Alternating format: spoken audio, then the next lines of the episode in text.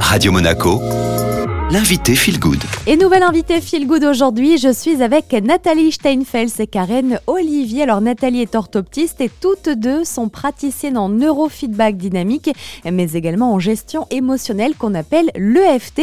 Euh, Karen, est-ce que vous pouvez déjà nous présenter le neurofeedback dynamique?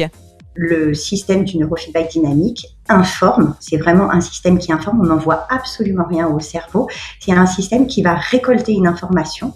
Et de, de cette information, il va pouvoir en retour, en feedback, informer le système nerveux central de son propre mode de fonctionnement pour qu'il puisse s'auto-corriger. Vous le dites, hein, c'est une méthode non invasive. Est-ce que le neurofeedback dynamique est ouvert à tous? Alors cette technique, qui est une méthode de, bien-être et d'autorégulation, s'adresse à tout le monde, puisqu'elle est non invasive, elle est non médicale, et c'est un petit peu comme euh, le sport ou le yoga, il n'y a aucune restriction, si ce n'est euh, le retour de son propre ressenti. Et une séance de neurofeedback dynamique, comment ça se passe concrètement, Nathalie, pour les auditeurs de Radio Monaco euh, qui seraient intéressés par cette technique? On va poser sur euh, le patient donc des capteurs. Ces capteurs sont reliés à un logiciel. Ce logiciel va analyser l'activité cérébrale en temps réel.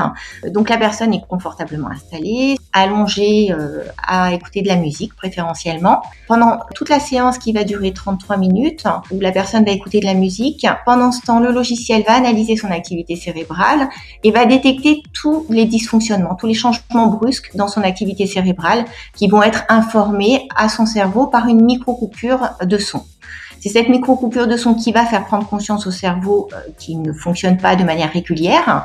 À chaque fois qu'il va y avoir une micro-coupure de son, le cerveau va prendre conscience de son dysfonctionnement et va s'autoréguler, et ainsi de suite. Merci beaucoup, Karen et Nathalie. Avec plaisir. Le neurofeedback dynamique est né dans les années 40, une technique de bien-être non invasive qui est utilisée notamment pour les problématiques suivantes, les troubles de l'attention, le sommeil, les troubles dyslexiques par exemple, le stress ou les phobies, les addictions et l'hyperactivité.